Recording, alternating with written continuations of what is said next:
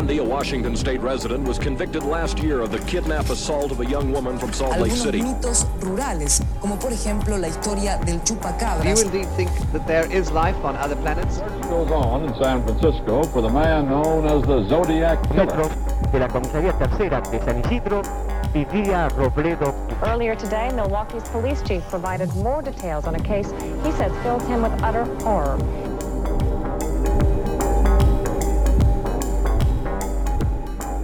Hola, yo soy Pisandro Y yo soy Cherry. y esto es La, La Sexta, Sexta Pata. Pata. ¿Cómo estás, Cherry? Bien. Estoy como pachuza. ¿Por qué pachuza? Y porque está sábado a la tarde. Sábado de la tarde te El pasa clima a está raro. a. Sí, yo estoy como medio. No sé si se me nota en la voz que estoy un poco alérgico. Estoy como medio con la boca. No tan así, pero yo noto la, la diferencia en, en- Nada, en el bello transcurrir de mi voz que no, no es el mismo de siempre. ¿Cómo estuvo tu semana? ¿Tenés alguna, alguna recomendación, algún, alguna sugerencia, alguna orden? Sí, primero una orden. La orden es vayan a suscribirse al Discord. Si no escucharon el capítulo anterior, que se llama Anuncios de Aniversario de la Sexta Pata, creo. Sí. Escúchenlo, pues nada, hemos, hemos trabajado para cosas que están en este momento en boga. Em, Una de ellas es eh, nuestro Discord, al que pueden suscribirse totalmente gratis, no tienen que pagar nada para estar ahí. no, no. Y también pueden suscribirse al club, que eso sí Eso es, sí es a cambio de una compensación monetaria. Ya hubo un montón de gente que se suscribió, lo cual me hace extremadamente feliz. Y nada, estoy viendo de a poco como el fruto de, de unos cuantas semanas de trabajo duro y días específicamente yendo hacia el, hacia el día que lo anunciamos, que, que está nerviosa, que me cagaba, vamos a decirlo así. Pero bueno, eh, escúchenlo en los anuncios si es algo que les puede llegar a interesar, suscríbanse al club y si no, suscríbanse al Discord de todas maneras. Sí. Y recuerden que este martes, ¿martes? Martes 6 de octubre. Este martes 6 de octubre tenemos un evento, Un cumpleañito. cumpleañito de la Sexta Pata y también de Lisandro. Sí, yay. Así que nada, los vemos ahí, es a las 8, un Netflix Party, después un vivo eh, Un corto, vivardo. un vivo cortito para, para festejar todos juntos el aniversario oficial, porque si bien este mes lo damos como el mes de los festejos, Claro. el 6 es el día oficial de, de, de la nacimiento, De- de la nacimiento de esta podcast. Así que nada, eso, eso más que nada. ¿Cómo pensás que no fue ayer de la emisión, pero esta noche del presente ¿Eh? en el vivo? Ah, porque hoy, hoy es octubre 3, eh, día de Mean Girls, internacional de Mean Girls, y vamos a hacer un vivo específico de que nos trajeron una Ouija, gracias a Proyecto Ouija en Instagram, Exacto. que nos regaló una Ouija, que nos llegó por fin, que tardó mucho, no por culpa de ellos, No, sino no, por no. culpa del correo. Del correo.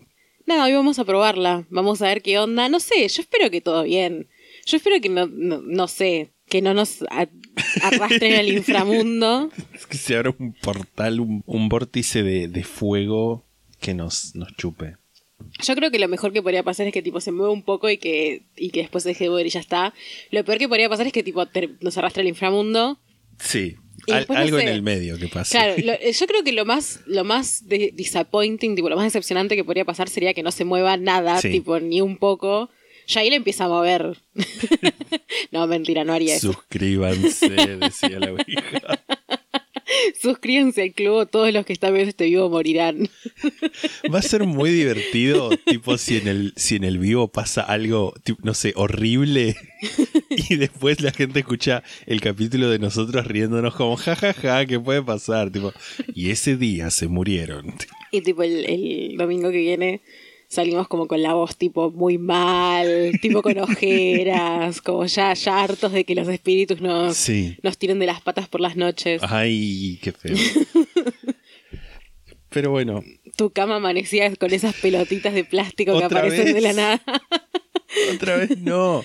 en esta casa por alguna razón a veces aparecen pelotitas de plástico muy pequeñas. Sí, de un milímetro de diámetro. Como digamos. pelotitas de empaque, pero que no sabemos de dónde salen, porque no es que hay algo que tienen esas pelotitas, y aparecen en la cama de Lisandro. O en cosas mías. Sí. Tipo, el otro día miré un cuaderno, tipo, levanto la mano y abajo había una pelotita de esas. Así como, ¿qué? Misterio. bueno, misterio. Y te- tengo una recomendación igual para hacer, Sí. más allá de eso, que es que estuve viendo unos videos de un canal de YouTube que se llama Modern Girls, tipo Modern G-U-R-L-Z, tipo Girls, pero Tipo, escrito así. girl.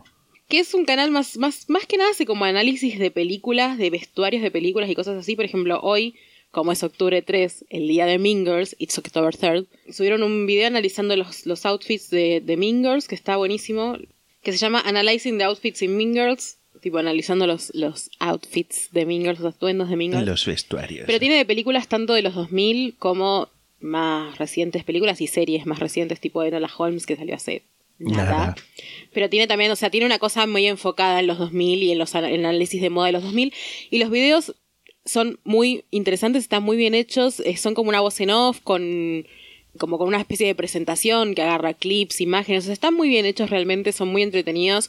Si te interesa este tipo de cosas, recomiendo que lo vayas a ver, se llama Modern Girls, el canal de YouTube. Si no te interesa la moda de los 2000, bueno, capaz te parece un poco embolante, pero a mí me interesa y mucho, no Claro. solamente la moda, sino como la moda analizada desde un punto de como cultura pop, ¿no? De cómo marcó una época culturalmente, más allá de lo que sería como el estilismo. Y esa es mi recomendación de, de la semana.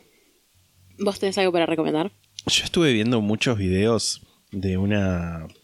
Que no sé si. No, no lo voy a decir porque es como medio. Es como una página igual que vende. Pero en YouTube estuve mucho, viendo muchos videos tipo de, de stationery, de cosas de, de escritorio, de lapiceras, cuadernitos, tipo Son- sticky notes y esos japoneses. Es como. Ah, y lo y era como. Quiero tener todo eso. Son y una es adicción. carísimo todo. La stationery japonés... como ja- eh.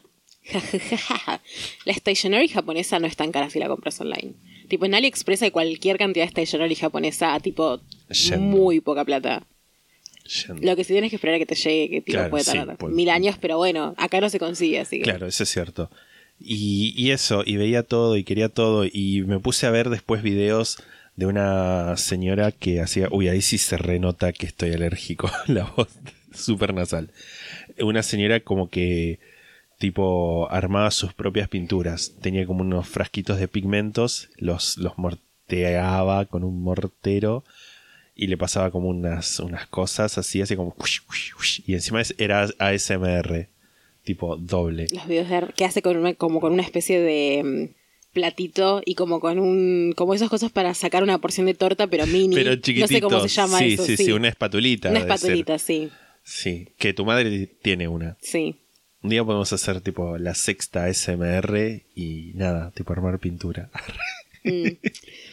Eh, no No, no sí puede ser qué sé yo tenemos que volver a, a nuestro canal de YouTube que pronto volveremos Sí, igual sí. tenemos planeado un video para algún Pronto. momento. Este mes. Este mes. Este eh, es octubre en la sexta pata. ¿Sabes qué pasa? Llegamos a los 3.000 suscriptores en Exacto. Spotify ya hace bastante, ya, Hace ya casi que estamos en los 3.300.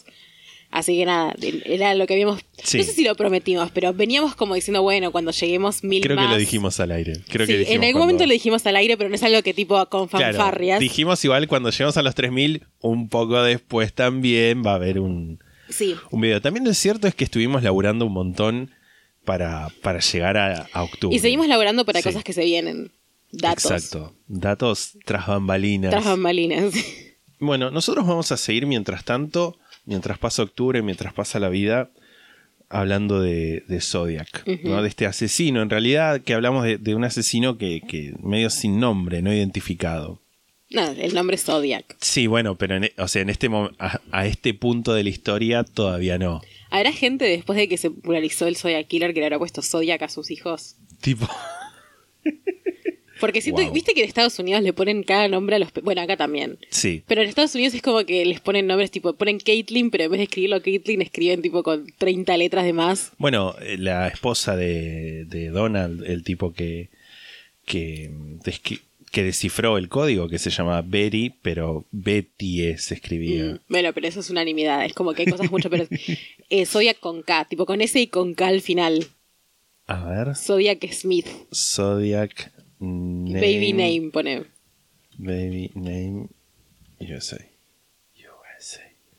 No, te dice cómo tenés que nombrar a tu bebé en base según al el zodíaco. zodíaco. Igual algo me dice que debe haber gente que se llama Zodiac. Tipo, yo pongo, pongo mis morlacos en que existe como un nombre. No sé si tal, tal cual escrito, pero sí.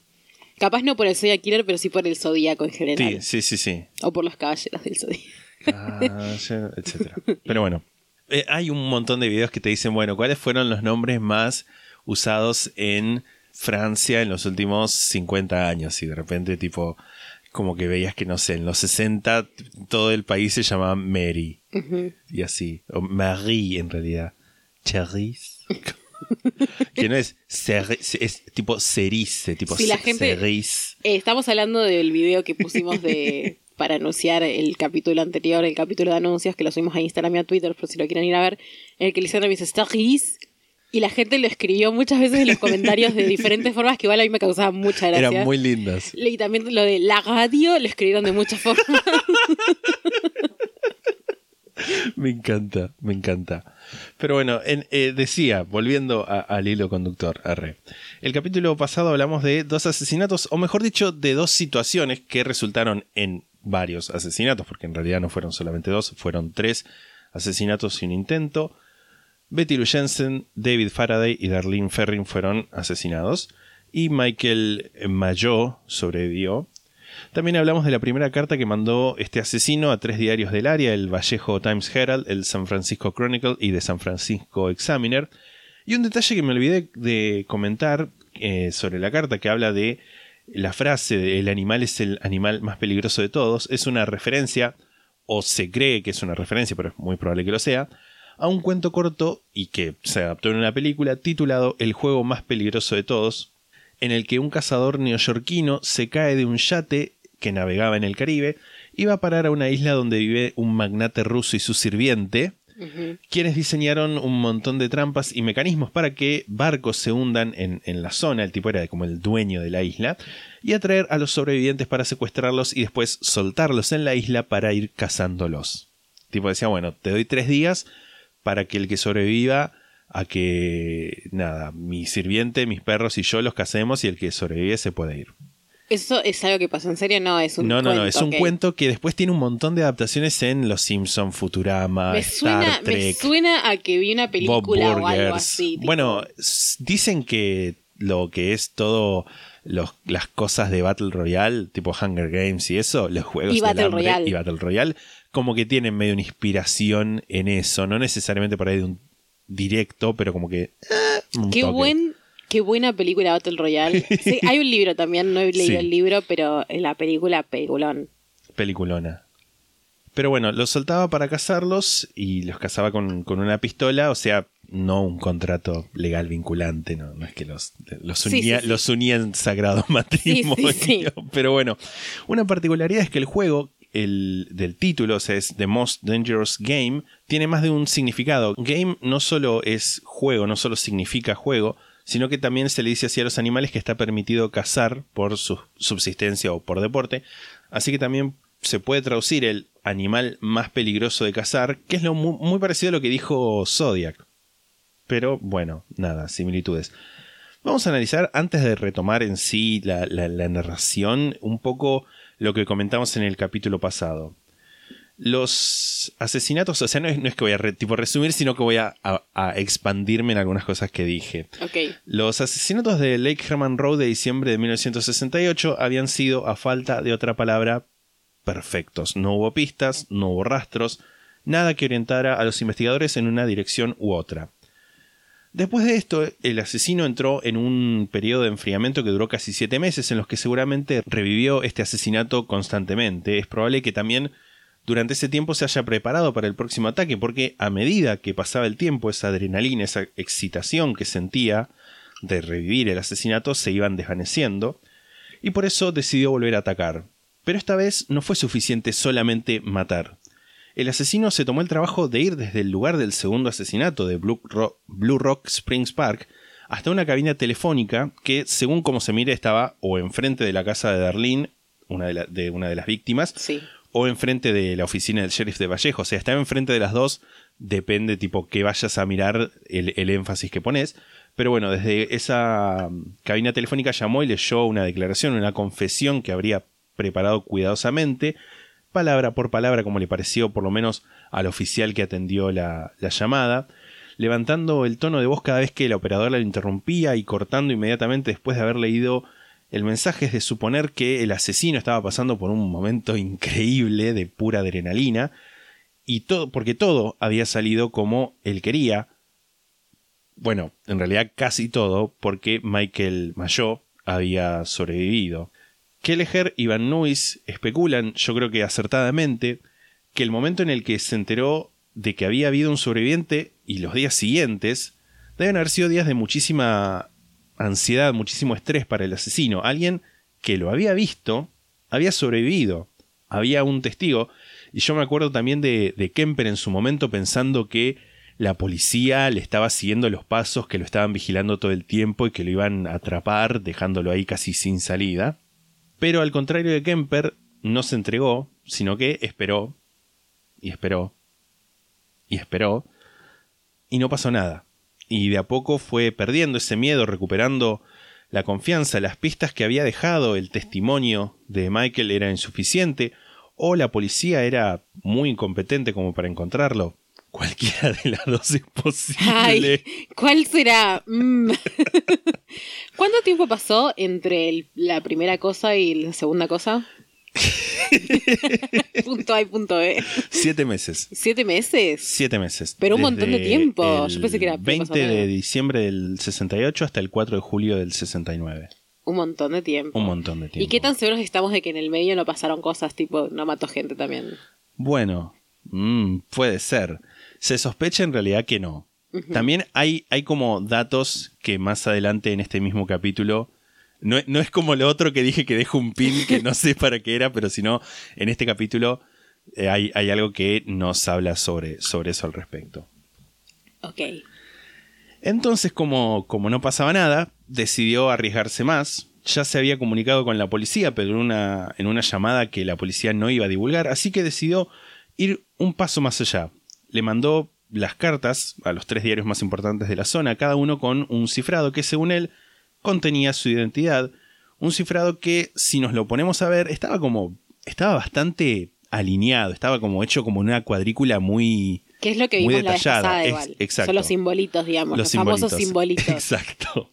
Uno de los primeros en examinar la carta fue Jack E. Stilts, jefe del Departamento de Policía de la ciudad de Vallejo, que como no estaba convencido de que la persona que escribió la carta haya sido el asesino, le pidió públicamente, no sé, dicen pidió públicamente, no sé si tipo en una radio, una conferencia, algo, que... En ese momento había tele igual también. Claro, sí, también. Puede que exacto. ambas cosas, tipo. Todo. Tipo, yo me imagino igual tipo parado con micrófono frente a la, a la oficina de policía. Al frente de la municipalidad. Claro, real. La torre de un reloj. me- megáfono. Pero bueno, pidió que el autor enviara una segunda carta con más hechos para probar su identidad. Y un detalle que pasé por alto al comentar en el capítulo pasado la solución del código es que esta solución no se publicó instantáneamente, se publicó casi una semana después de que los Harden la hubieran decodificado. O sea, él envió la carta el primero de agosto, el viernes primero de agosto. Yo, yo esto lo había anotado en un calendario. arre. Y la. ¿Y dónde está ese no sé. calendario? Y los Harden lo habían resuelto tres o cuatro días después. Ajá. Y que sería ya 3-4 de agosto. Porque lo habían publicado en el domingo y ellos se tomaron dos días más para, para resolverlo. Pero bueno, vacaciones. es, es relevante que en, este momento no estuviera publicada todavía la carta. el- el- es decir, en el momento que él pide que le que diga su identidad. Claro, exacto. Porque el 7 de agosto, después de que fueran publicados los cifrados, pero de nuevo, antes de que se diera a conocer la solución, el Vallejo Times Herald recibió otra carta. El asesino no había podido resistir, suponemos, el desafío de alguien que seguramente veía como uno de sus principales adversarios. La carta te la voy a mandar ahora, igual te voy a mandar las, las imágenes porque nada, está en inglés y se ve medio para el traste pero te, voy a, te voy a leer la traducción. Dice, querido editor, este es el Zodíaco hablando. En respuesta a su solicitud eh, de más detalles acerca de los buenos momentos que tuve en Vallejo, Me alegra poder brindar aún más material. Por cierto, ¿la policía le está pasando bien con el código? Si no, dígales que se animen. Cuando descifren el código, me van a tener a mí. Sobre el 4 de julio, no abrí la puerta del auto. La ventanilla estaba baja. El chico original... Y esto es lo que yo no terminé de entender que comenté respecto del asiento de adelante y el asiento de atrás. Bueno, el chico originalmente estaba sentado en el asiento de adelante cuando empecé a disparar. Cuando disparé el primer disparo a su cabeza, saltó hacia atrás al mismo tiempo arruinando mi puntería. Terminó en el asiento de atrás y en el piso, pateando violentamente con las piernas, por eso pude dispararle en la rodilla. Yo sigo sin entender cómo de un salto tipo podés pasar al asiento de atrás, pero bueno, sucedió. En el. eh, esos autos viejos que tienen como. O sea, yo sí, lo entiendo. Tipo que tienen el más bajo el. Que es como que los asientos medio que están siempre a un paso de salirse. Same. Sí, ok. No dejé la escena del asesinato a toda velocidad y gastando los neumáticos como dicen los diarios de Vallejo. Me fui lentamente para no llamar la atención. El hombre que le dijo a la policía que mi auto era marrón era, y acabo de decir una persona de color, porque usa la palabra con N en inglés, de alrededor de 40 a 45 años vestido más bien miserablemente. Yo estaba en la cabina telefónica divirtiéndome con la policía de Vallejo cuando él pasaba caminando. Esto es porque hubo un testigo que lo vio en la cabina telefónica cuando él llamó a, a, la policía de Vallejo y que se dio cuenta, o sea, como que le prestó atención justamente por lo que cuenta ahora en la, car en la carta. Cuando este testigo, o sea, este testigo eh, negro. Porque... Sí, exacto. Dice, cuando colgué el teléfono la maldita cosa empezó a sonar de nuevo y eso atrajo la atención hacia mí y hacia mi auto. O sea, que por eso fue que la persona vio a, una, a alguien saliendo de, de la cabina telefónica, escuchó que volvía a sonar y tipo como que colgó y se fue. Navidad pasada. En este episodio la policía se preguntaba cómo podía haber disparado y acertado a mis víctimas en la oscuridad. No lo dijeron abiertamente, pero sugirieron que era una noche bien iluminada y que yo podía ver las siluetas del horizonte. Eso es una pelotudez, o sea, dice bullshit en la uh -huh. carta. El área está rodeada de colinas y árboles. Lo que hice fue pegar con cinta una linterna pequeña al cañón de mi arma. Si te das cuenta, en el centro del haz de luz, si lo apuntás a una pared o al techo, vas a ver un punto oscuro negro en el centro del círculo de luz de aproximadamente 7 a 15 centímetros. Cuando se ata esa linterna al cañón de un arma, la bala va a impactar directamente en el centro del punto de la oscuridad.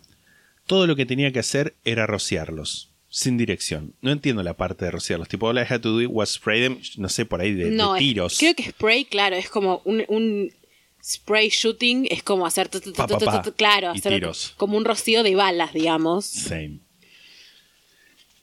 Como que todos los libros que leí va, todos los libros, tipo los dos libros que leí la página, terminan la carta ahí, pero igual si te fijas como en la tercera foto, como que sigue hablando un toque más después de eso.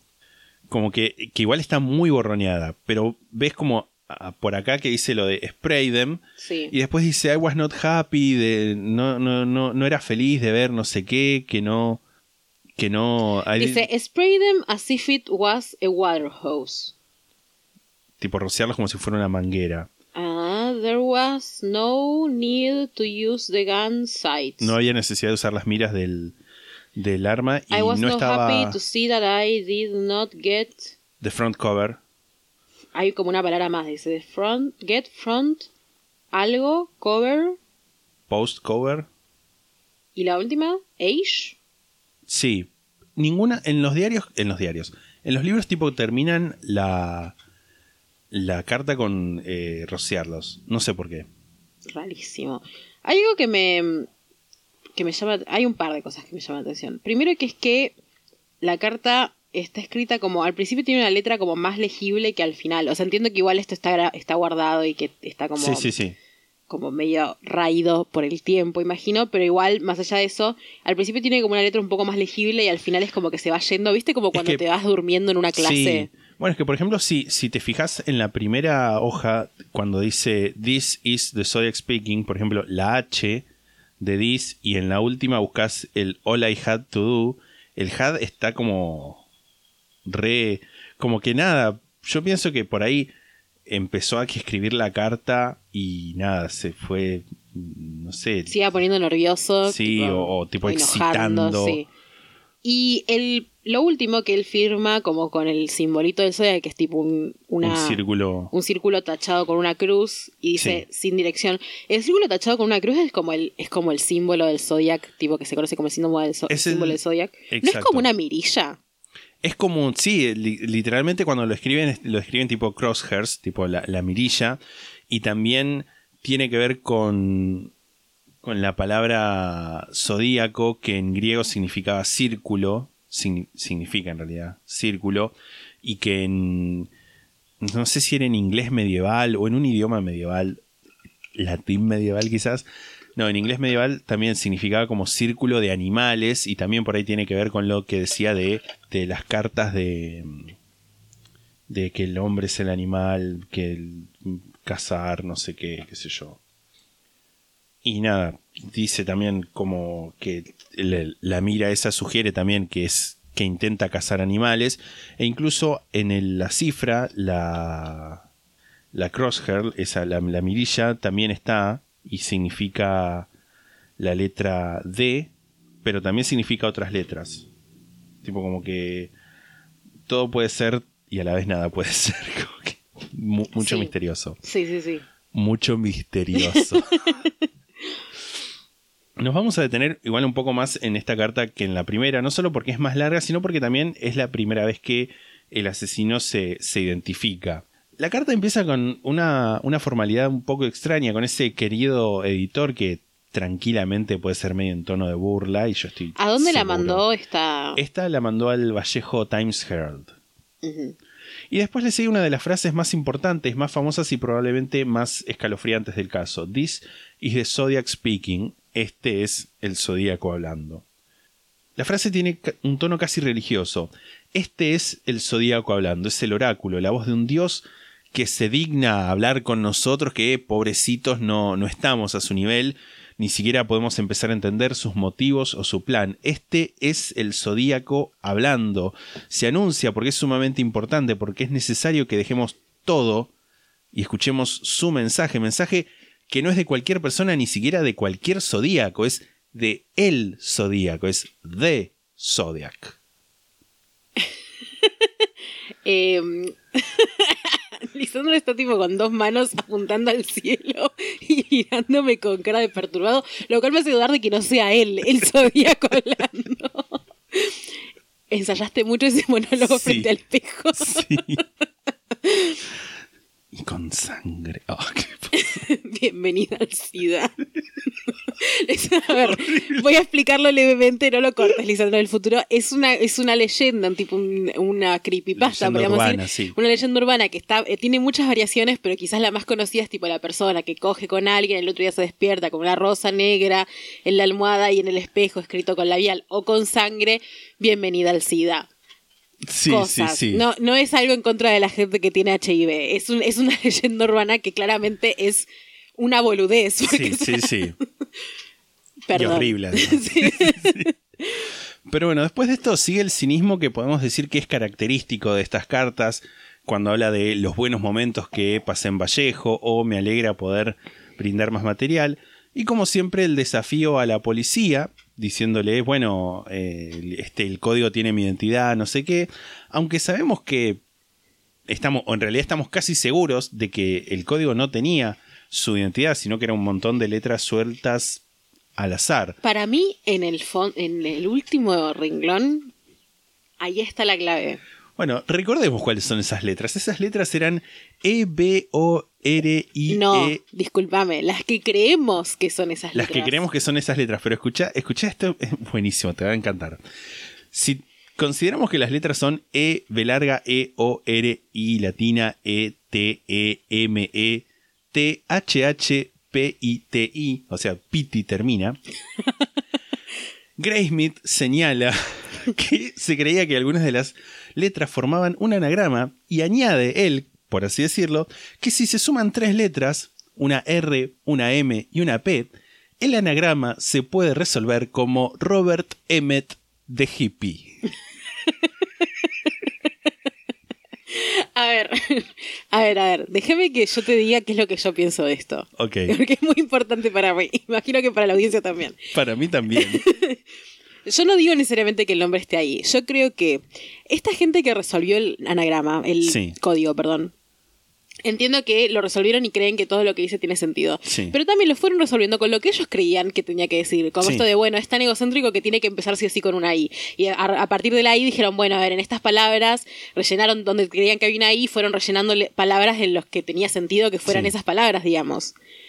Y si no es así, o sea, ¿por qué de, de- de- de una tomaron que sí o sí ese era el mensaje que había y no hubo otras posibilidades analizadas, digamos, ¿entendés? De- y lo de la última línea, yo digo, ¿no? Ponele que esté en otro código, esté en la- no sea necesariamente un anagrama.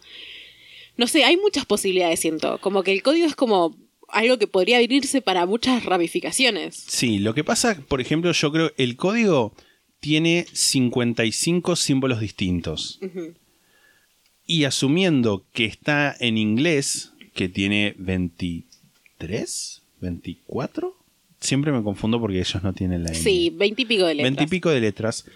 Como que incluso no sé si estadísticamente es probable que haya otro mensaje que no sea ese en esas letras. Es que eso también me parece, como el hecho de que lo, que lo que vimos la vez pasada, hay algunos símbolos que significan más de una letra. Sí. Como que siento que eso es tipo sacado de, de- de la galera, porque tipo, ¿por qué si, o sea, a ver, ya en- entiendo sí, que hubo, entiendo que el- en la decodificación que hicieron es algo lógico, pero lo que voy es, no sé si es la única explicación lógica, como que siento que puede haber otro mensaje ahí, o sea, creo que, como decís vos, tipo estadísticamente. Sí, sí, otro. sí. Sí, es, es posible. También igual yo lo que. Lo que. Lo que. En realidad no lo que entiendo. Lo, como que lo que se entiende es que hizo un código de sustitución, es decir, que un código equivale a otra letra, pero lo que hizo fue como darle otro giro a ese, a ese código y no solo hacer que un- una, una cifra, un, una- un código replique, no, equivalga a una letra, sino que también sumar otros códigos que equivalieran a la misma letra, como para conflictuarlo más. Igual, obviamente, es, puede ser que el código sea otro y que estemos viendo una resolución falsa, es re posible. Sí, una resolución que igual tampoco está, digamos, o sea, en el sentido de, de, tipo, resolvieron un código que no nos dice nada, en claro, definitiva. sí. Porque también es eso. O sea, no digo. Capaz el chabón también estaba mintiendo y eso de que en, en el código estaba su identidad no- necesariamente no tiene por qué ser ser. verdad. Pero bueno, o sea, pienso como siendo que el código es como una de las cosas más emblemáticas del caso, que se haya dicho como, bueno, sí, lo que se dice en este mensaje es esto y ya está. Como que me parece, no sé. No sospechoso porque nada, sino como poco vago, diría. Yo siento como que, siendo que hay tanta gente que está de acuerdo en eso y siendo que hay mucha gente, tipo, muy fanática, que, tipo, hay gente incluso que he visto otras resoluciones de, de cifras que, de las que vamos a hablar más adelante, que son como cada cosa, pero tirada de los pelos es poco. Es, son cosas que literalmente están siendo arrastradas de las mechas por un gimnasio. Este. Pero bueno. A ver, yo no digo que sea ni una cosa ni la otra. Solo estoy dando No, no, mi no, opinión. Por eso, y, y yo, y yo te respondo que creo que es como probable que ese sea el mensaje, justamente porque hay un montón de gente que está y que investigó tipo su vida entera en Igual, esto. a ver, si eran tan listos, ¿por qué no agarraron qué no al Zodíaco? murieron, O sea, todo bien, ¿no? Pero Sí, eso es cierto. Eso es cierto. Pero bueno, respecto también de la identidad de los tres sobres que llegaron a las redacciones, decían rush to editor, lo que se traduce como tipo, llevar rápidamente al editor. Pero había gente que también decía, bueno, puede significar tipo rush to editor, o sea, rush hablándole al editor. Por lo que mucha gente pensó que el, ape- el apellido del asesino era Rush, tipo el señor Rush.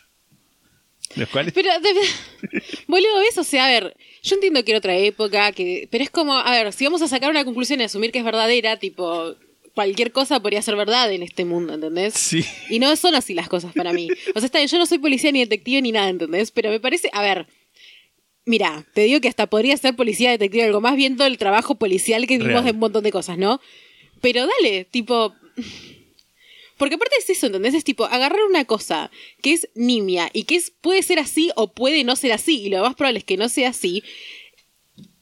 y armar toda una conjetura y gastar dinero de, de los impuestos, gastar Sí. dinero de los de los de la gente que paga impuestos, dinero de los contribuyentes en investigar si se llama Raya o no se llama Raya, ¿entendés?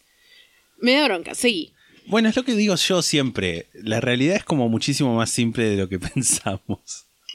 El, resumen de los hechos que hacen en la, en la carta, hecho fríamente y casi con, naturalidad, también nos habla un poco de, de un individuo capaz de, de distanciarse de sus acciones. Es bastante psicopático, no así psicótico, por lo menos dice Van Nuys, en el sentido de una persona que no tiene contacto con la realidad, que distorsiona justamente esa realidad o que es susceptible a alucinaciones.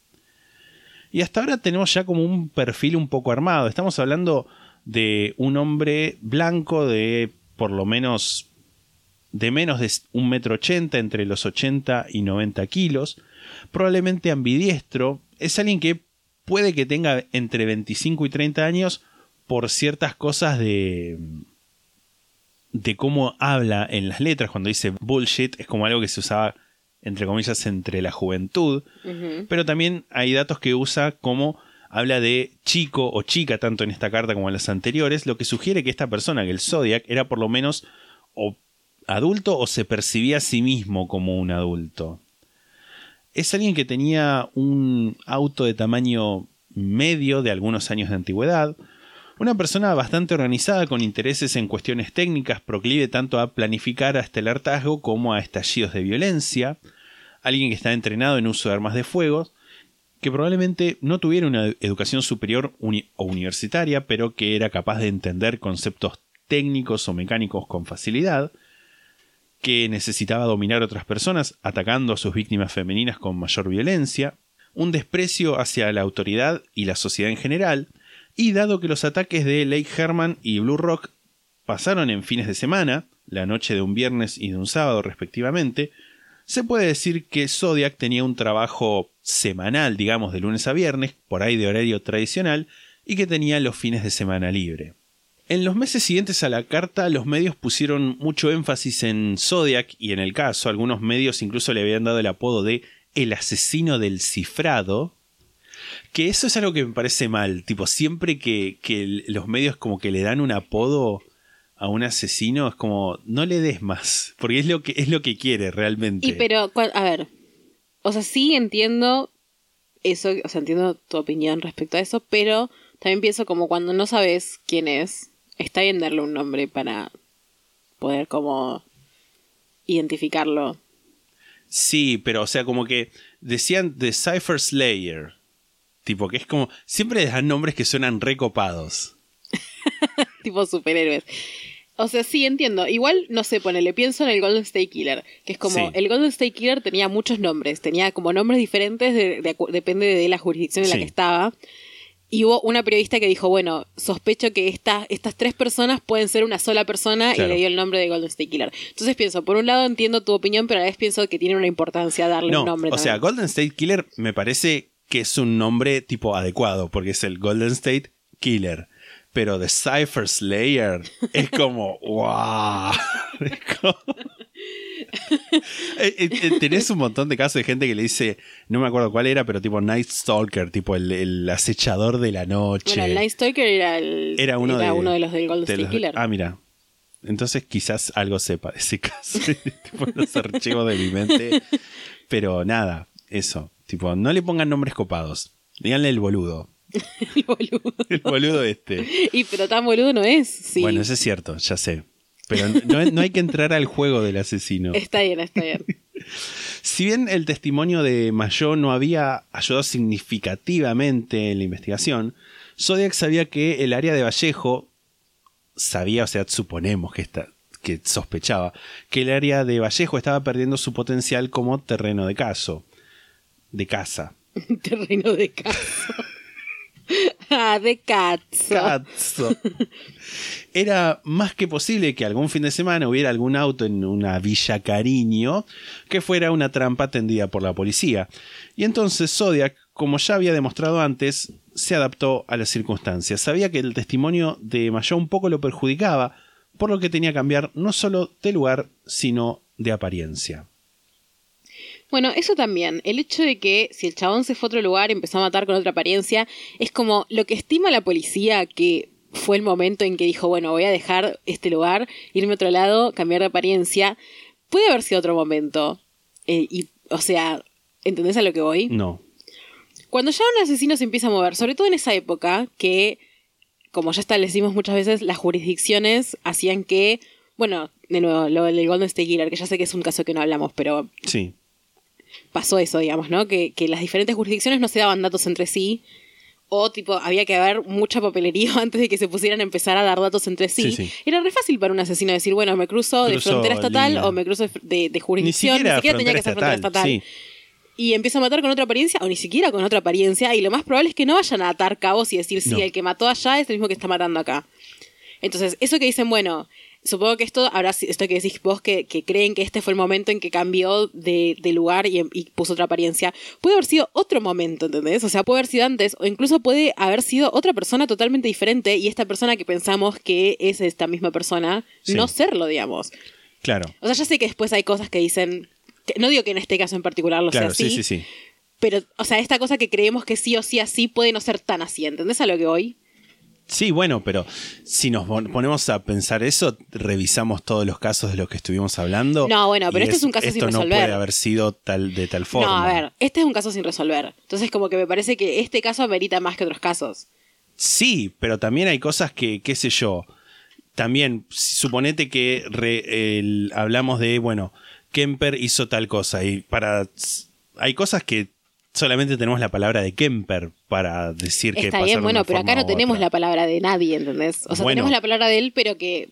Es que, a ver, yo no, no estoy faltando, no estoy faltándote el respeto. No, no, no, no, no, no, no, no, no, pero te estoy, te estoy, te estoy, eh, lo que hablamos, arre. Sí, entiendo, o sea, entiendo, entiendo de lo que vas, pero me parece, y que me parece que también la gente en su casa lo va a hacer, y yo me debo a la gente y a lo que va, lo que piensa la gente también, que es el hecho de nada, tipo, hay cosas que no cierran y que el, el hecho de que el caso esté sin resolver hace que las cosas cierren menos también.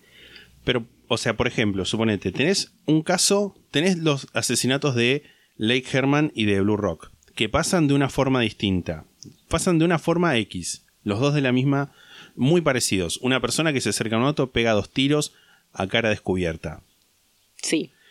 Y ahora, en Lake Berriesa, cambia la forma en la que el tipo se va a comportar. Entonces, me parece que es lógico suponer que el cambio pasa entre Blue Rock y lo que va a pasar ahora. Está bien, no estoy diciendo que eso no, o sea, no estoy diciendo que eso no sea así, pero incluso vos lo estás diciendo, tipo, cambia su modus operandi entre un lugar y, lo- y el otro. Como que hay un millón de posibilidades que se desprenden de eso, me parece a mí. Como el hecho de que puede que no sea el mismo tipo, o puede que sí es el mismo tipo y que en el medio haya seguido matando, y que haya cosas que no sepamos, tipo que hayan, que hayan dicho, ah, bueno, este asesinato no es del Zodiac. Y lo, lo asuman de otra persona o sea un cosa sin resolver. Que eso también, porque hay un montón de casos sin resolver, sobre todo en esa época, que eran asesinos en serie que Sí. nunca pudieron Sí, descubrir sí, qui- totalmente. quiénes eran, digamos. Entonces, no, no digo que no sea así. Digo que hay como muchas cosas que pueden no ser tal cual la investigación Claro, lo cree, digamos. no, bueno, pero claramente está el cambio de que están esos dos muy cerca, como los vimos en Blue, en Lake Herman Road y Blue Rock, están casi a 10 kilómetros de distancia, y ahora nos vamos a ir a un lugar que es más lejos y donde el asesino toma pasos para que no se lo identifique. Está bien. O sea, el cambio se da entre esos dos. Sí, sí, sí. No se da ni antes ni después. Está bien, no, es que no estoy diciendo eso tampoco. No importa, seguí. pero, pero entonces no entiendo qué estás diciendo. O sea, no digo que el cambio no sea entre esos dos, pero me parece, o sea, a ver, es que no sé bien qué es lo que, porque no creo que haya algo que yo digo, bueno, sí, esto es así o no es así. Me parece que hay como un montón de cosas que podrían haber pasado o podrían no haber pasado. O sea, en el medio puede que haya matado más gente, por ejemplo. Eso es algo que para mí es como, o sea, puede ser, no digo que sea Sí, así, sí. digo, puede ser. Tipo que en el medio de esos asesinatos y estos otros asesinatos haya hay otro lugar y matar más gente Exacto. y que nunca se haya, se haya as- asumido que esos asesinatos eran de él. No sé cómo viene lo de las cartas después, porque si, si vas después me vas a decir, sí, ¿sabes qué? Dice, ¿sabes qué? No maté a nadie más y solo hice estos asesinatos. Bueno, ahí nada, decime eso ahora y ya está, no me dejes hablar al pedo. es, que, es, que, es que hablas antes de que hable yo. Bueno, solamente te está dando mi opinión, no me- de, de seguir, de seguirme contando. El 29 de septiembre de 1969, Cecilia Shepard y Brian Hartnell, compañeros de la universidad y quizás pareja, estaban planeando a dónde pasar la, la tarde. Cecilia se iba a transferir a otra universidad para estudiar música y quizás ese día sería el último en cierto tiempo en el que pudieran verse. Pensaron en ir a San Francisco, pero al final decidieron ir a Lake Berryessa, Berryessa, Berryessa. Ahí te estoy mandando la foto de, de Brian y de Cecilia. Y decidieron ir al Lake Berryessa entonces, a donde llegaron aproximadamente a eso de las 4 y llegaron al lago, Brian estacionó al costado del camino y se fueron a una parte de, de la línea costera del lago que se adentra un poco. Y acá te muestro como para, para que veas ese, ese, no sé si, eh, esa pequeña península del lago. O sea, ¿dónde estaba el auto? El auto lo habían estacionado, o sea, el que se ve ahí es un auto de policía. Pero el auto como que lo habían estacionado a 500 metros, viste, de la punta donde están esos árboles. Como claramente más hacia donde está ese pequeño camino que se ve. A eso de las 6 de la tarde, eso de las 18, a menos de un kilómetro y medio de donde habían estacionado, un hombre y su hijo se dieron cuenta, un dentista y su hijo se dieron cuenta que estaban siendo observados por un extraño misterioso, a quien describen como un hombre blanco, grande, de aproximadamente 1,77 m de altura, con ropa oscura. El extraño los observó un buen rato después de ver que el padre tenía un rifle calibre 22, una carabina 22, y se fue. La policía sospechó, concluiría más tarde que esta persona era Zodiac.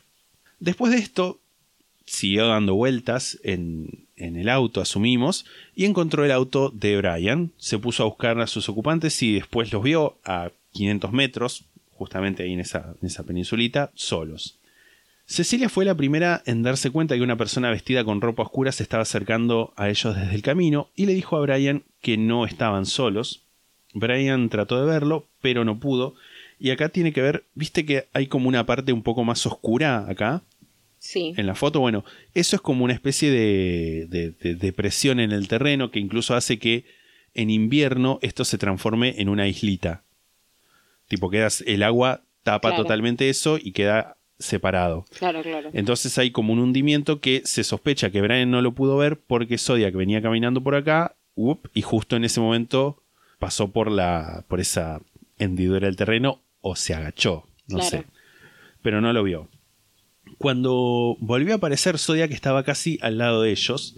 Tenía un arma y una capucha negra que en la base tenía el símbolo de Zodiac, el símbolo de las eh, crosshairs de la, De la miri- mirilla. de la mirilla que había usado en, en las cartas. Te voy a mandar el bosquejo que hizo la policía y también el dibujo que hizo el ridículo de Graysmith.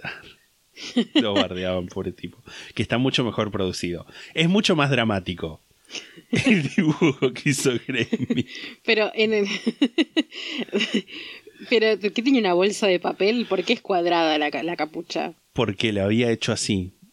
Como que esa es la, la descripción que tenía la, la bolsa era. La bolsa. El, era como de tela cosido. Cuadrado. Eh, me, me causa mucha gracia solamente pensar que alguien salga vestido así igual. Sí. Tipo, como, ¿qué, qué, qué querés? O sea, ¿qué pretendés? Pero bueno, nada, yo creo igual que el tipo iba como vestido normal y, y cuando lo vio dijo, bueno, esta es la mía y ahí se puso la capucha esta. Claro. Tipo, no salió de la casa. con- Bueno, qué sé yo. es posible. Igual, aunque no haya salido de la casa con esto, igual me parece ridiculísimo, pero está bien. Además de, de la pistola ¿no? que, que tenía y con la que los estaba apuntando, Zodiac tenía un cuchillo de aproximadamente 30 centímetros y varios rollos de soga plástica en su cinturón. Soga plástica más o menos la que se usa para tender la ropa. ¿no? La imagen seguramente había sido cuidadosa, o sea, su propia imagen, su outfit había sido cuidadosamente pensado para, para infundir el mayor miedo posible y también para evitar ser reconocido. Eh, después los, como que la ropa le quedaba, era- tenía ropa por demás grande Y también esto es por lo que entra la, la capucha cuadrada por encima, como para que no le puedan reconocer ni siquiera la, la, la forma de la cabeza. Claro. O quizás era un alien con cabeza cuadrada. Sí, sí, sí. Eh, Me causa mucha gracia porque el bosquejo policial encima es como re triste. Como, uh, es que, ay Dios, es que el bosquejo policial es como el, pobre- el chabón que contrataron para esto. que encima lo firmó. Sí. Pobre tipo, pero el otro es muy gracioso. Es como una foto como, no sé, me hace acordar como a ilustraciones de libros tipo, crea de tu propia aventura, Re, re es eso. elige tu propia aventura. No, no sé, no sé por qué me causa tanta gracia, pero me causa mucha gracia. Encima es como que el dibujo de Grace Smith tiene como una, como una expresión de odio en su rostro a pesar Sí, de que no tiene tiene, como rostro. una, la mueca como... Ok, encima me imagino tipo, ponele, ¿no? Para lograr que sea cuadrado, imagino que se puso como una caja de cereal, tipo arriba. Total, abajo puede ser cualquier cosa. Sí, ¿Cómo abajo puede que ser sea cualquier cuadrado? cosa. No sé, por ahí la tela era... mm, dura, Era Bob no Esponja. sé, era Bob Esponja. Zodiac Killer Bob Esponja confirmado. Ay, por favor. Al principio Zodiac les dijo, quiero su auto para irme a México. Me estoy quedando sin tiempo. Soy un convicto que se escapó de la prisión de Deer Lodge, Montana. Maté a un guardia. Robé un auto, no tengo nada que perder y no tengo un centavo. Brian intentó bastante nervioso hablar con Zodiac tratando de engancharlo en una conversación para ver si podía llegar a desactivar lo que fuera que lo estaba motivando. Sin embargo, Zodiac no se mostró particularmente receptivo y le contestó a Brian con unas pocas respuestas cortas, en las que le aclaró que no tenía interés en su auto o en su dinero, contradiciendo lo que les había dicho minutos atrás. Zodiac habló, lo peor es que encima nos estamos riendo un montón y este es como uno de los más terribles. Bueno, perdón. No, no, no, yo también. Este podcast está en la categoría comedia por ahí. Zodiac habló en una voz tranquila, sin levantar el tono en ningún momento, una voz que parecía de un hombre de entre 20 y 30 años. Le dijo a Cecilia que lo atara a Brian con las manos atrás de la espalda, justamente con esas, esas sogas plásticas. ¿Cómo es una voz de entre 20 y 30 años? Tipo, ¿cómo, o sea, ¿por qué parar en 30? Alguien de 40 años no tiene una voz tipo, Y más ajada por, la, por los años. ok, Yo creo que igual te das cuenta de una persona si es vieja o no. Hashtag viejo. De más o menos la edad, sabes, podés decir, bueno, una persona entre 10 a 20, de 10 a 15, Está bien, un adolescente no, pero yo siento que entre 20 y pico y, y 40, pues, una voz tiene muy poco diferencia de rango, me parece. yo creo que sí. Está bien, bueno, seguí. Le dijo a Cecilia entonces que, que lo atara a Brian con las manos detrás de la espalda. Después Zodiac le ató a Cecilia y volvió a atarlo a Brian, ya que el nudo que había hecho ella estaba flojo. Después les hizo acostarse en el suelo y les dijo: Los voy a tener que apuñalar. I'm going to have to stab you people. A lo que Brian respondió que lo apuñalara primero porque él no iba a poder soportar verlo atacar a Cecilia. Bueno, qué el último romántico. Realmente. Zodiac le dijo, bueno, lo apuñaló siete veces y después procedió a apuñalar violentamente a Cecilia. Después de esto, o sea, de, de apuñalarlos, Zodiac se levantó, se fue tranquilamente a su auto que había estacionado detrás del Volkswagen Karmann Guía blanco de Brian. O sea, no le robó el auto. No les robó el auto, porque estaba en el suyo. Se fue. Y de hecho, esto no tiene nada que ver con Zodiac, pero con esto entendí un chiste de la película de Producers, que el novio de uno dice, yo soy Carmen Guía, y que es un chiste con el nombre del auto, que es Carmen Guía. No tiene nada que ver, no pero está tiene nada que ver, pero bueno, lo quería compartir. arre. en la puerta de- del auto del Carmen Guía blanco, Zodiac escribió con un fibrón, quizás un, un Sharpie, un mensaje que identificaba a los jóvenes como víctimas suyas, que te acabo de mandar la foto. Podemos ver las fechas de los otros dos crímenes escritas en el formato estadounidense, primero el mes, después el día y el año al final. Que un formato de mierda, hay que Es decir. horrible. Me cuesta mucho ese formato. Pero bueno, diciembre 20 del 68, julio 4 del 69 y después dice sept, o sea, 20 septiembre 27, 69, 6.30 con cuchillo. A esto le pongo un pin para más adelante y esta vez me anoté a qué es el pin. ¿Y abajo qué dice? Porque hay como una papel agregado. Sí, eso yo creo que es este una ¿Y dónde dice y con cuchillo? Ah, está tapado en esta foto.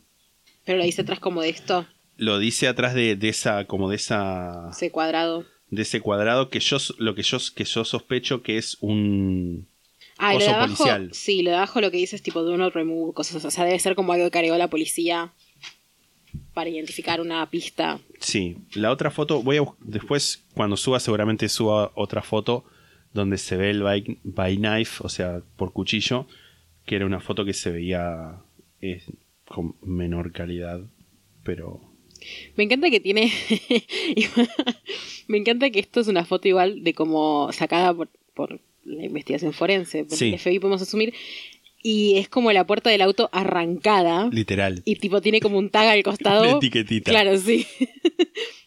Pero bueno, esto también tiene que ver, de nuevo, no sabemos, pero es lo que dice él, que según Sí. él mató en Lake Herman Road, en Blue Rock Spring Park y ahora en Lake Berryessa, porque nada más tiene tres Sí, sí, fechas. Que de nuevo, es confiar en un asesino. Sí, es que eso también, eso es lo que yo pienso un poco también. Como, podemos asumir que todo lo que el chabón dice es verdad.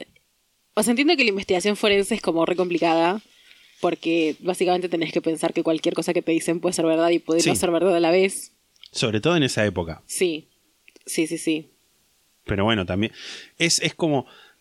Porque también, y, y es probable que pueda ser que a veces mienta, que a veces no, porque puede ser que diga la verdad diciendo que está en el cifrado su nombre, puede ser que sea mentira, y puede ser que sea verdad o puede ser que sea mentira esto, independientemente de si lo otro es verdad o mentira. Sí, sí, sí. Tipo, porque no es que tipo siempre dice la verdad tipo caótico, no. eh, No, y claramente ahí dijo la mentira, dijo una mentira, dijo, soy un, un chabón que se escapó de una cárcel Sí. y te quiere robar el auto. Tengo una duda igual y es, ¿cómo sabían, o sea, alguien sobrevivió? ¿Cómo sabían que dijo eso? Bueno, poco después del ataque, un pescador escuchó los gritos de la pareja y se acercó donde estaban, vio a Brian y a Cecilia que se estaban desangrando todavía vivos. El pescador fue hasta la oficina del guardabosque para avisarles, pero la distancia que había que recorrer, o sea, tanto de ida y de vuelta, hizo que los guardabosques tardaran un, un rato en llegar a la escena del crimen. Fue una ambulancia al lago, se llevó a Brian y a Cecilia al hospital más cercano. Ella falleció dos días después del ataque y él sobrevivió. O sea, todo lo que sabemos del ataque es porque lo contó eh, Brian. Hay que sobrevivir eso, ¿eh? Real, horrible. Mientras pasaba todo esto del pescador que escuchó los gritos y que fue a la oficina del guardabosque, a más de 40 kilómetros de distancia. en- Kilómetros. kilómetros. Dice como kilómetros. Ay, me tienen harto, tipo, en dar todo el tiempo yardas, millas, Sí, pounds sí. y todo eso. Es como, basta. Hay que hacer la conversión, papi, porque si no... Sí, sí, sí. Pero bueno, a 40 kilómetros de distancia, en el pueblo de Napa, Zodiac volvía a llamar a la policía. El pueblo de Napa está al sur de Lake Berryessa. el pequeño mapita, cada vez más destruido. Acá es Lake Berryessa, ¿ves? Est- Está como re lejos de donde fueron los primeros dos y se fue Y hasta no Napa. re lejos. ¿Qué tan lejos? Tipo, de, de Vallejo a Lake Berryessa que... Y debe estar. Y si acá hay 40 kilómetros, acá debe haber otros a 60 kilómetros. También lo que pasa es que a nosotros nos parece cerca, pero yo siento que como que en Estados Unidos por ahí las distancias son otras, sobre todo en este área. Porque acá incluso el, el oficial de Lake Berryessa, como que uno de los investigadores como que se preocupaba de que hubiera llegado a un área tan aislada. Y como, no está tan aislado. O sea, Es que también esto es como un área como... O sea, no sé si rural, pero viste que Estados Unidos es como muy grande Sí, sí, y sí, hay como mucha mucha ruta y mucho mucho wildlife, tipo mucha naturaleza sin nada. sí. Entonces como que también eso debe ser un poco, ¿no? Sí, sí, sí. Pero bueno, Zodiac en ese pueblo, en Napa, volvía a llamar a la policía desde un teléfono a cinco cuadras de la estación para decir... Quiero informar un homicidio. No, un doble homicidio. Están a tres kilómetros de la sede del parque. Están en un Volkswagen Karmann Guía blanco. Yo fui el que lo hizo. Y este ataque señala, hay un cambio en este ataque. Esta vez Zodiac fue preparado para la ocasión, estuvo un tiempo, no sé si, wow, qué cantidad de tiempo, pero estuvo más tiempo que con los otros, que nada más les pegó un tiro. Porque ya para este momento como que no, no se trataba solamente de asesinar. Tenía que dominar y controlar a sus víctimas, para eso la soga, para eso obligar a Cecilia a atar a Brian. Y no solo eso, sino como lo que contaba recién, se había alejado del área de Vallejo y de Solano, cometiendo un crimen en, la- en este área del lago Berriesa, lo que preocupó a, a los detectives que pensaban justamente este área relativamente segura y, aislada. Igual, ahora que estoy viendo el mapa, permiso, ¿no? Sí, Para mí también con referirse a Lake Berryessa como un área aisla- aislada puede tener que ver con que el lago en sí está como alejado de la ruta, o sea, Sí. la- por lo menos esa parte en la que estaban Sí, sí, ellos. sí. O sea, se me hace que debe ser como, bueno, un área protegida, que tipo bosque, como Sí. si acá vas, no sé, a una- un lago del sur, que es como, bueno, hay una ruta medio Sí, cerca, sí. pero para llegar al lago Es tenés que este- ir por caminos tipo Sí. de tierra y tardas más por eso. sí, obvio. Pero igual, por más planificado que hubiera estado el ataque, las circunstancias y por ahí no tanto las víctimas específicamente, porque pudimos ver que, que estuvo, o que se sospecha que estuvo quizás por atacar a un, a un dentista y al hijo, pero cometió otra vez el mismo error, quizás de manera inconsciente, dejó un testigo vivo. Otra vez Zodiac había descargado su violencia sobre su víctima femenina y la víctima masculina había sobrevivido. Paul Stein, de 29 años, era un taxista y estudiante, y estudiante universitario de San Francisco.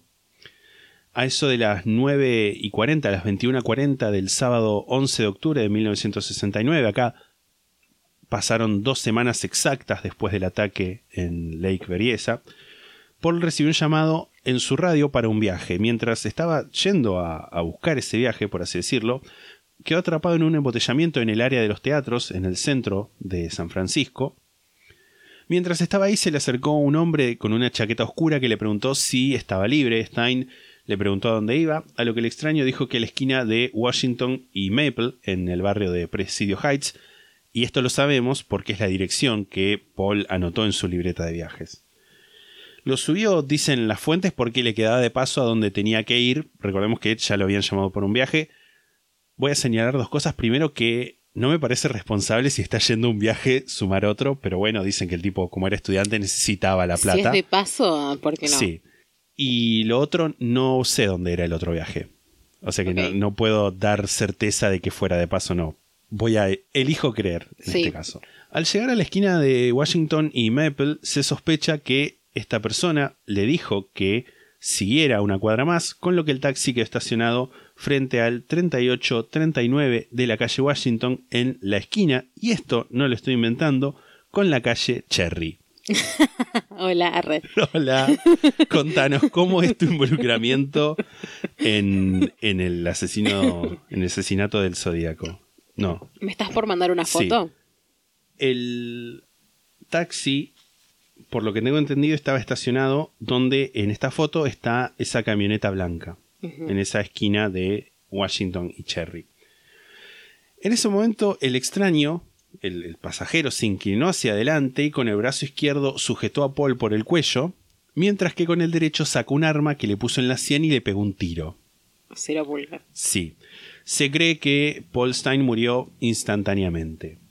Casi al, al momento, casi al instante, el pasajero se pasó al asiento de adelante y se puso la cabeza de Paul en su regazo, o sea, inclinó el cuerpo entero, tipo, no es que se paró la cabeza, sino que se puso en el asiento de adelante, inclinó el cuerpo de Paul con la, y le quedó la cabeza en el regazo, mientras le robaba la billetera y sacaba un pedazo de la camisa. A 20 metros, más o menos, de nuevo, siempre por las medidas, Sí. por una ventana que estaba, yo por lo que tengo entendido, la ventana estaba del lado de enfrente de por Washington. Una chica se asomó de 14 años que vio la escena, o sea, no vio el disparo. Yo asumo que por ahí escuchó el ruido y se asomó y llamó a su hermano de 16. Vieron todo lo que estaba pasando de Zodiac, porque era Zodiac esta persona. Sí, sí, sí. Spoiler sacándole la billetera, cortándole la, la camisa, vieron que con un trapo limpiaba todas las superficies del auto y las puertas, probablemente para, para borrar huellas ¿Y dactilares. por qué no llamaron en ese momento a la policía? Es que llamaron a la policía. Ajá. Pero una cosa que pasó, sin embargo, mientras limpiaba el asiento de atrás con la mano izquierda, se apoyaba en la separación entre la cabina y el área de pasajeros. ¿Viste los autos tipo en las películas que tienen como ese, ese vidrio? No es un vidrio en realidad, es como ese plástico que separa. Bueno, como que estaba apoyado con una mano, se apoyaba, tipo se sostenía y con la otra fregaba el asiento. Tipo inclinado desde afuera, asumo. Y de esa, de esa apoyación que hizo en ese... No me sale el nombre, ¿cómo se dice un plástico? Policarbonato de haber sido. Se pudieron recuperar dos huellas parciales. Cerró la puerta y se fue caminando a un paso tranquilo, siguiendo, dando vuelta a la esquina. O sea, estaba donde está el auto blanco y como ¡up! dio vuelta a la esquina. Ajá. Mientras todo esto pasaba, a las 9 y 58 de la noche, el chico llamó a la policía y bastante nervioso les contó lo que había visto. Informó haber visto un hombre blanco de alrededor de un metro 77 de altura, de contextura grande, pelo claro y anteojos, vestido con ropa oscura. Ahora, ¿qué fue lo que le dijo el operador, la persona que atendió la llamada Ay, ¿Qué le dijo? a la patrulla? ¿Qué le dijo? Que buscaran un hombre negro adulto. ¿Por qué? No sé, ¿Por qué? No sé. O sea, ¿por, ¿por qué? si te digo, te miento. Graysmith lo que dice es como que hubo una confusión. Incluso Ay, seguramente. lo que dice es que cuando el operador preguntó, como que se confundieron y le dijeron que era un hombre negro. Y no. Primero porque ya sabemos cómo son las cosas. Sí. Y segundo porque estás en la, en la, como en la declaración de que era tipo, viste, como siempre, un hombre caucásico. Como, bueno. Dos oficiales, Sí. No, sí. dos oficiales que estaban patrullando el área acudieron a la esquina de Washington y Cherry dos minutos después de la llamada de, de estos adolescentes. Y mientras iban, pasaron al lado de un hombre grande, fornido, a una cuadra de esa esquina. Te voy a mostrar ahora en un- una pequeña vista aérea dónde fue que se encontraron a, a esta persona. Le preguntaron si había visto algo sospechoso ¿En dónde se lo encontraron? en En el, en el 2. Ok, el lunes donde estaba En estacionado. uno es digamos. Crime Scene, claro. Ah, perdón, David de abajo. Ahí en, en Jackson- casi llegando a Jackson y, Y Maple. y Maple. Le preguntaron si había visto algo sospechoso, a lo que respondió que hacía un momento había visto un hombre sacudiendo un arma tipo waving a gun, y les indicó que el sospechoso se había ido hacia el este por Washington, o sea, en sentido de Cherry a Maple, se había ido como para el otro lado. Los oficiales buscaban claramente un hombre afroamericano, porque eso era lo que les había dicho el operador, lo dejaron ir y se fueron a investigar por donde les dijo. Y ese era el Zodiac. Este es el famoso tipo que estuvieron ahí a punto de agarrarlo y no, y no. Sí, de haberlo frenado o siquiera de haber bajado del auto para hablarle, seguramente habrían visto que su ropa estaba manchada con la sangre de Paul Stein.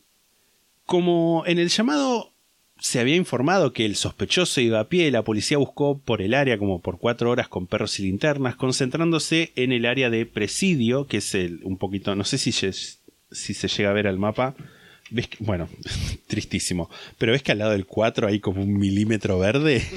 Bueno, el 4 está tapando un parque que está ahí al norte, es este el parque que le da el nombre al barrio. Pero igual lo que sabemos... ¿Qué de- sería este, esto? También. Claro, lo que está arriba de, de la foto, exacto. Pero lo que sabemos de Zodiac hace un poco inútil esta, esta búsqueda. Zodiac siempre estaba con el auto.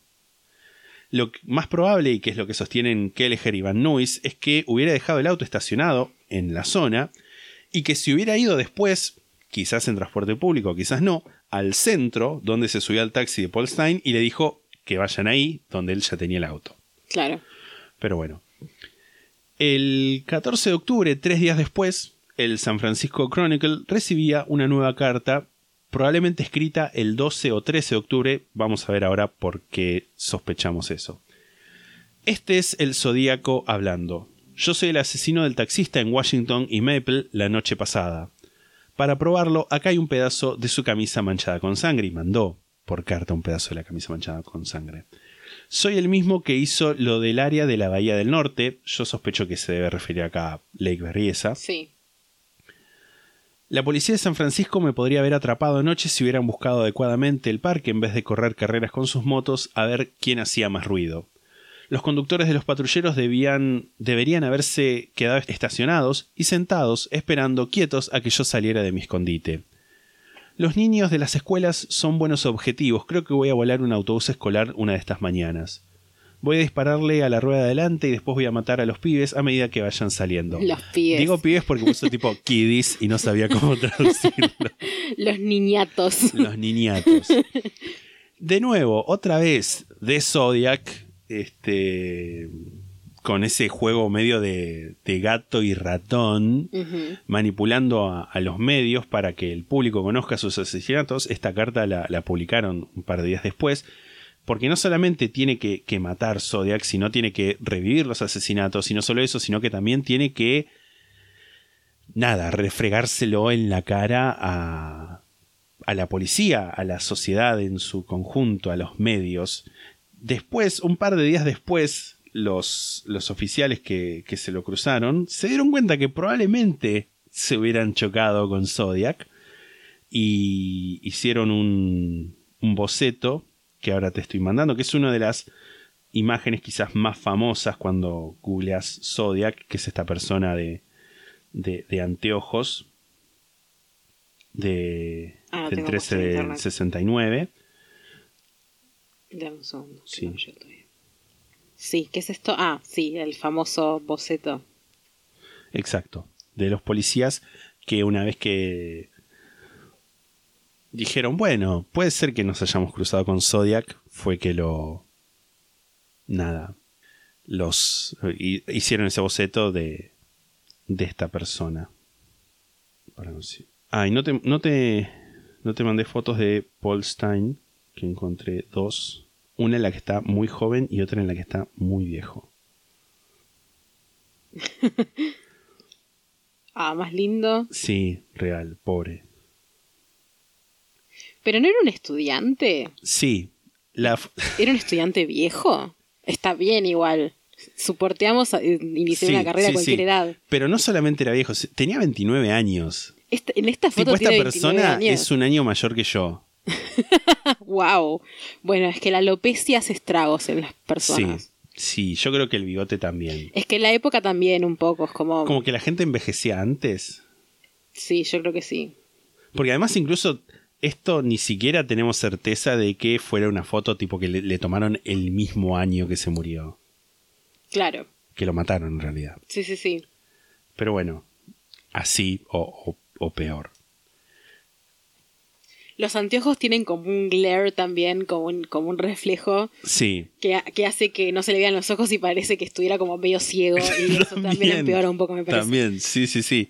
Sí, claramente. No está mal tener alopecia, perdón, no, No, quiero ofenderlos. no, no, por favor. No quiero ofender a la comunidad de pelados.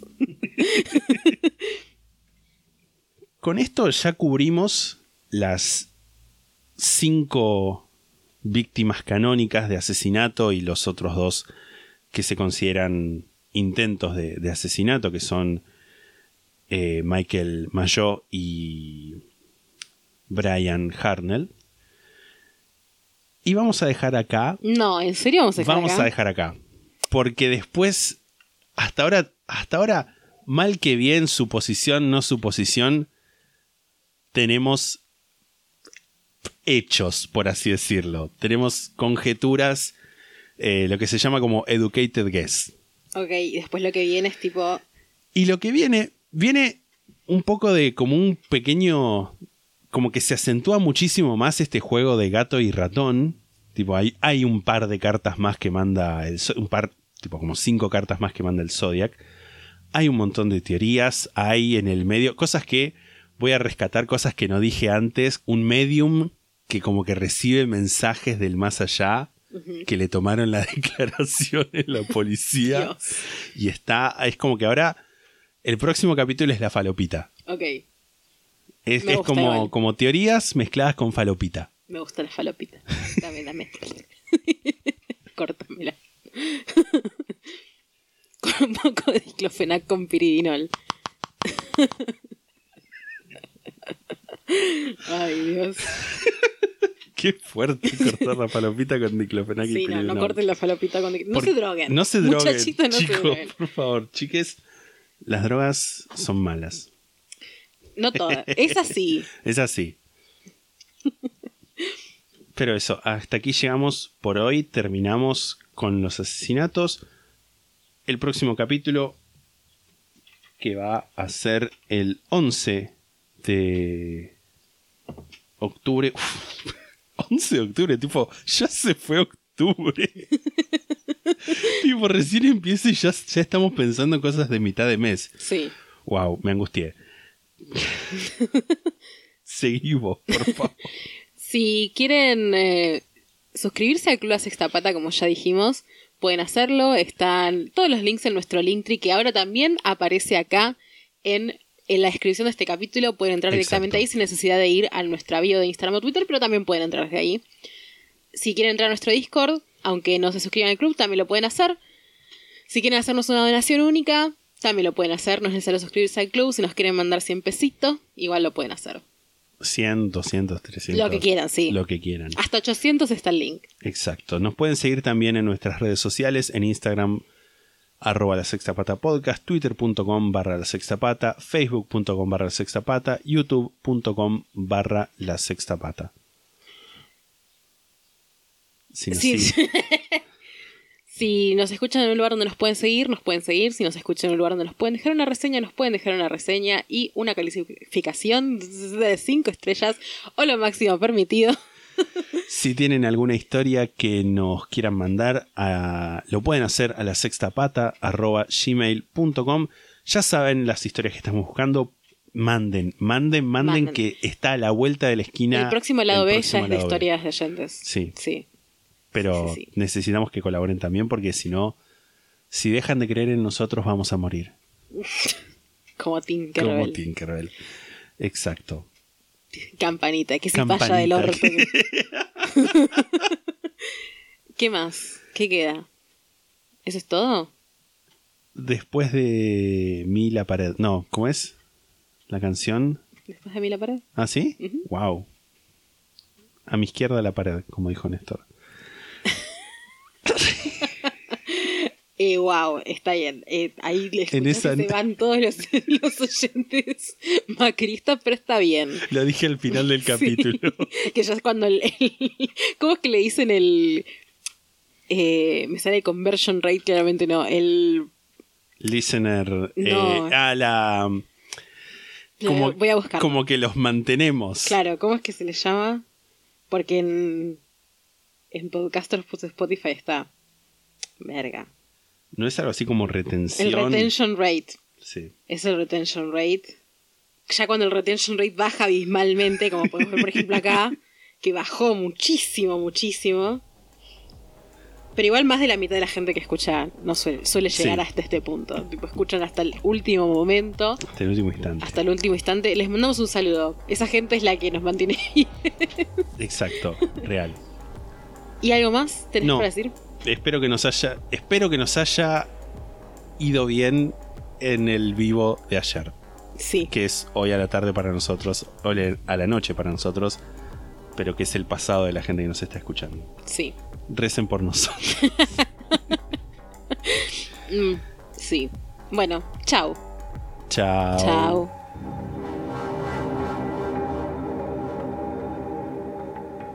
La sexta pata se graba en la ciudad de Mar del Plata.